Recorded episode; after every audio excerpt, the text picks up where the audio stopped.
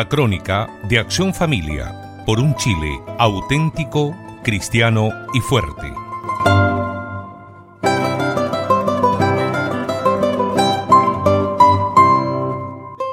Estimado radio oyente, más de una vez usted debe haber oído afirmar que la propaganda y la moda tienen una importancia muy grande en la conformación psicológica de las personas. Esta afirmación es obvia.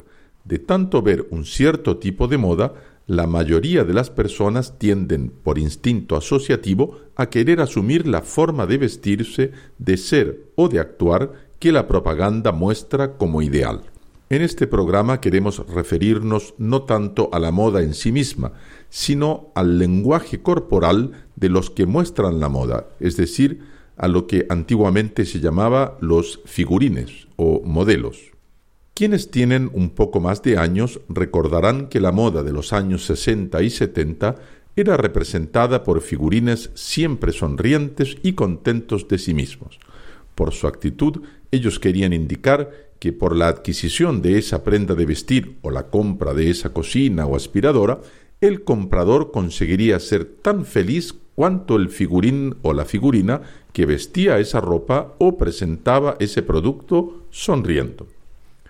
Era la época en que se decía con cualquier look te verás increíble si lo acompañas de una sonrisa. Unos dientes blancos y brillantes son el broche de oro para potenciar tu estilo en solo un lavado el nuevo dentífrico White Now Gold te dará una sonrisa de alto impacto. Se diría que el modelo cultural que inspiraba esa propaganda eran los Estados Unidos de la postguerra.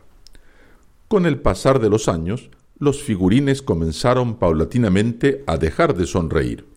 Ya en la década de los 90, ellos se presentaban generalmente con aspectos más bien patéticos, y como anodinos delante del eventual comprador. Más aún, la impresión que dejaba la figura del modelo en quien miraba con un poco de atención era que éste sufría de un profundo malestar, un malestar indefinido, pero profundo e irremediable. Ese nuevo perfil psicológico de los modelos se fue introduciendo al mismo tiempo que la moda iba optando por colores cada vez más oscuros o incluso el negro como color preponderante de las prendas de vestir, los automóviles, las construcciones y en general en todo aquello que antes se destacaba por sus colores claros y optimistas. Y esta onda sombría nos acompaña más o menos hasta los días actuales, dando la impresión que todo el mundo fue influenciado por los cuestionamientos existenciales y el pesimismo de los europeos delante del fracaso de la sociedad del bienestar. Así, casi imperceptiblemente, la tendencia general fue variando de un optimismo sin razón a la americana a un pesimismo sin esperanza de corte europeo. Esta tendencia se desarrolló al mismo tiempo en que corrientes filosóficas predicaban el no future, es decir, una especie de fatalismo antiprogreso. De ahí el gusto por lo negro, por lo depresivo, por lo andrógeno, que dio origen a las subculturas del punk y otras del género como los canis, emos, frikis góticos, heavies, otakus y un largo etcétera. Como una sociedad que no tiene principios porque abandonó la fe, queda sujeta a bruscos cambios temperamentales de tipo pendular, Sucede que ahora, según dicen los especialistas en desfiles de moda, las cosas parecen tender nuevamente a la sonrisa, o más bien a sumar una cosa a la otra. Así lo afirma una reciente noticia de un medio especializado en la materia. Las cosas parecen estar cambiando en el mundo de la moda. Los famosos mensajes en los camarines de los desfiles, Walk, don't smile, camine, no sonría, tienen los días contados.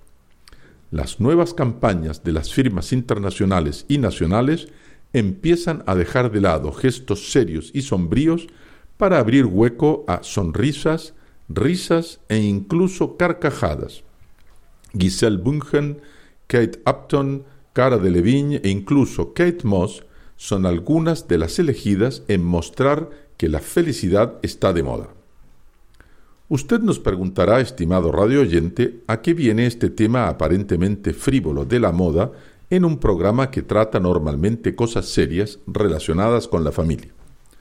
Es precisamente porque consideramos que la influencia que la moda ejerce sobre el carácter de las personas no es un asunto frívolo, sino de mucha importancia, y que por su importancia es un tema sobre el cual conviene que conversemos un poco y estudiemos las variaciones de la moda y la forma en que ella está influyendo en nuestros hijos y quizá en nosotros mismos. Si alguien hiciera una encuesta al consumidor y le preguntase cómo prefiere ver a los modelos, si sonriendo o serios, creemos que la inmensa mayoría diría que sonriendo. La razón por la cual muchos votarían a favor de la sonrisa es porque una alta proporción de las personas considera que la sonrisa o la risa son manifestaciones de la felicidad, mientras que la seriedad es la manifestación de la preocupación y las preocupaciones son un obstáculo a la felicidad. Y como todos prefieren ser felices a estar preocupados, lo mejor es vivir sonriendo. ¿Es esto verdad? En realidad, lo que hace feliz es la paz interior, y ella resulta de una actitud sincera y objetiva delante de la vida y de sí mismo. A cada situación corresponde una actitud diferente. Ni la cara preocupada ni la sonrisa deben ser poses para que los demás vean, pero que no corresponden al estado psicológico interno. Una persona puede posar para un selfie riendo y estar profundamente infeliz, y viceversa. Una persona con carácter no está continuamente posando para quienes lo rodean. Ella debe manifestarse exteriormente como es en su interior, sin hipocresía, ni apenas para agradar o desagradar a sus relaciones. De lo contrario, ella está haciendo un teatro permanente. La felicidad no consiste en sonreír o en ser serio. Ella es el resultado de la tranquilidad de la conciencia. Y esta tranquilidad se alcanza con el cumplimiento del deber. Pero como cumplir el deber es una cosa difícil y que exige esfuerzo, el común de las personas que están empeñadas en alcanzar este fin no están preocupadas de mostrar una cara sonriente ni una cara patética, sino una cara normal, o sea, la mayor parte del tiempo una cara serena pero seria. El profesor Plinio Correa de Oliveira definía la seriedad como la virtud del alma por la cual en todas las cosas la persona tiene apetencia por los aspectos más elevados y nobles de aquello que está diciendo o haciendo, y de esta forma su espíritu sube constantemente a las esferas más elevadas de la vida. Esto es la seriedad. Entonces me preguntará usted, al final debemos ser preponderantemente serios o risueños. Le respondemos que debemos ser naturales, y como la naturaleza nos enseña que esta vida es un combate con muchos obstáculos, lo normal es que seamos serios. ¿Y la sonrisa? ¿Acaso es malo reír? nos objetará algún auditor. De ningún modo. La sonrisa, decía un poeta, es como la sal en la vida. Sin la sonrisa la vida es insípida y triste. Pero sólo con una falsa sonrisa odontine en los labios, la vida se torna un teatro inaguantable. Como alguien dijo una vez, el ruido de las carcajadas pasa, la fuerza de los razonamientos queda. Las sagradas escrituras nos muestran a nuestro Señor siempre afable y con buen ánimo, inclusive al llorar ante el cadáver de Lázaro o la futura ruina de Jerusalén. Pero nunca lo muestran riendo a carcajadas, Él que es la fuente de toda alegría y que con su muerte nos conquistó la felicidad eterna. Muchas gracias por su audición y recuerde que puede encontrarnos en esta su emisora en la próxima semana o las 24 horas del día en www.accionfamilia.org. Esto fue la crónica de Acción Familia por un Chile auténtico, cristiano y fuerte